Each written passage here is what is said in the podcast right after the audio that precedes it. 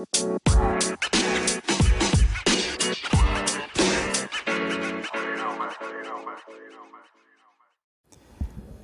えー、始まりましたミンサバーです。えー、今日の、えー、ミンサバーですね、こ熱中症についてですね、えー、ちょっと解説したいと思います。こちらね、応急手当指導者標準テキストガイドライン2015対応ということで、えー、応急手当ので、えー、指導するときに使う書類、えー、テキストが手元にあったので、えこれに書かれている、え熱中症でですね、ここね、ちょっと 思い返して読んどこうかなと思って、えー、上げときましょうと思います。はい、え熱中症。熱中症とは、え暑熱環境下でえ生じる脱水や体温上昇などの身体の異常の総称である体内の微水分や塩分のバランスが崩れたり体内の調整機能が破綻したりする重度の熱中症では命に関わる場合もあるが適切な予防法でその発症を抑えることができ適切な応急処置によって救命することが可能であるということですね。熱中症は気温や湿度、風通しなどの環境因子のみならず、年齢、体調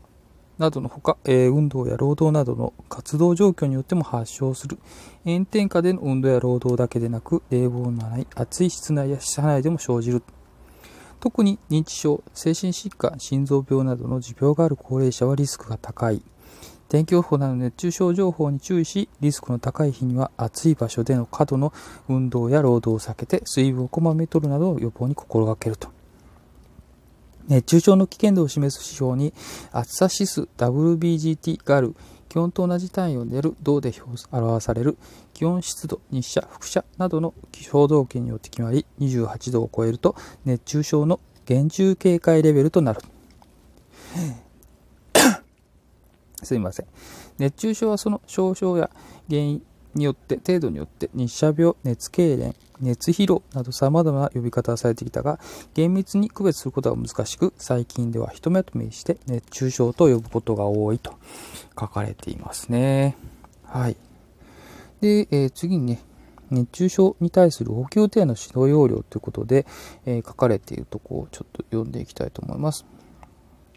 括弧1、熱中症とは、熱中症はその原因や症状程度によって日射病、熱痙攣や熱疲労、熱射、熱射病など様々なより呼び方をされてきました。しかしこれらは全て共通の原因である暑さや熱によって生じたものでそれぞれが重なっていたり、移り変わったりするもので、厳密には区別することは難しく、ひとまとめにして熱中症と呼ぶことが多くなっています。重症の熱中症は緊急を要する危険な状態で我が国の毎年多くの人が熱中症で命を落としておりますと書かれていますね。はい。過去に熱中症の発生期因と予防。丸1、熱中症は必ずしも炎天下で無理に運動した時でなく、特に乳児や高齢者では冷房のない暑い室内や車の中に長時間いるだけでも熱中症になりますと。丸に高温下での作業や運動をする場合は十分な休憩とこまめな水分補給を心がけるとともに乳児や高齢者がいる部屋では周りの人が注意することが必要ですと書かれております。でですね、えー、熱中症にもですね、程度があるよと、分類ですね、えー、1度、2度、3度と数字が大きくなるに従って、えー、重症度が高くなると、重たくなるということに書かれていますね。1度の中には、めまい、失神、筋肉痛、筋肉の硬直、大量の発汗というものが、え書かれております。で、2度、頭痛、気分の深い吐き気、嘔吐、倦怠感、虚脱感ということが書かれていますね。だんだんひどくなってきますよ、重症度。で、え3度では、え意識障害、痙攣、手足の運動障害、高体温ということに、えなってくるそうです。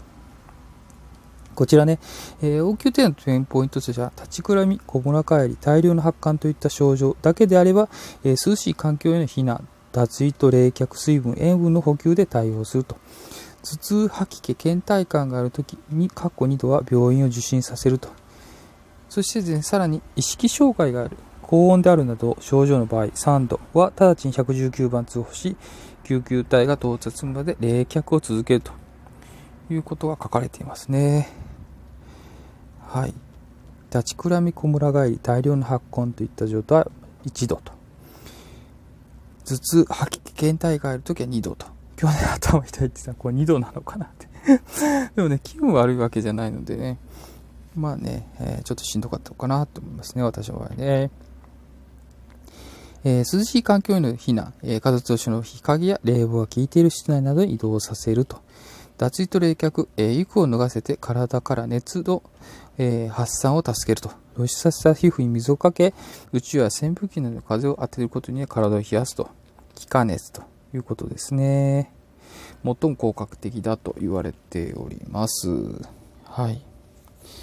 えー、このようなね、えー、症状と、えー、出た場合はね、速やかに、え涼しくしてあげるとか、え場合によってはですね、意識がないという、ある程度も119番するということですね。なので、周りの人がね、え認知症の方とかね、高齢者の方とかね、乳児っていうえ、場合はですね、周りの人が、え、気をつけて、え、あげるということが非常に大事な、えことになってきますので、え速やかに冷やしてあげてくださいと。まあ、おでこだったり、首の周りだったり、脇の下だったりですね、え大腿部の付け根とかね、こういうとこを冷やしてあげると、え冷やし、え冷却効果があるということになってます。はい、えー、まあ、今日はですね、え熱中症の、え、ついての、え、説明ですね、えこれ、応急手当指導者標準テキストガイドライン2015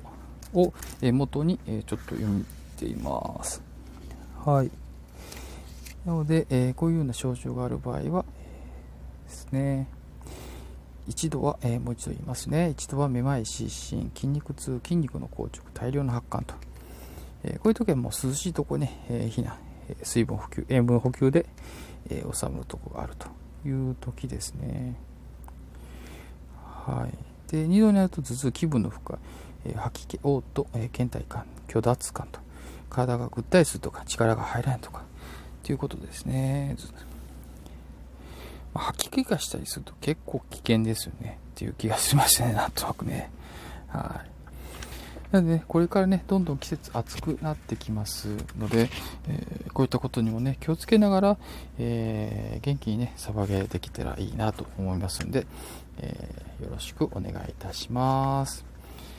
はい。え今日は、え熱中症について、え説明してみました。以上、ミーサバでした。レッツサバゲイ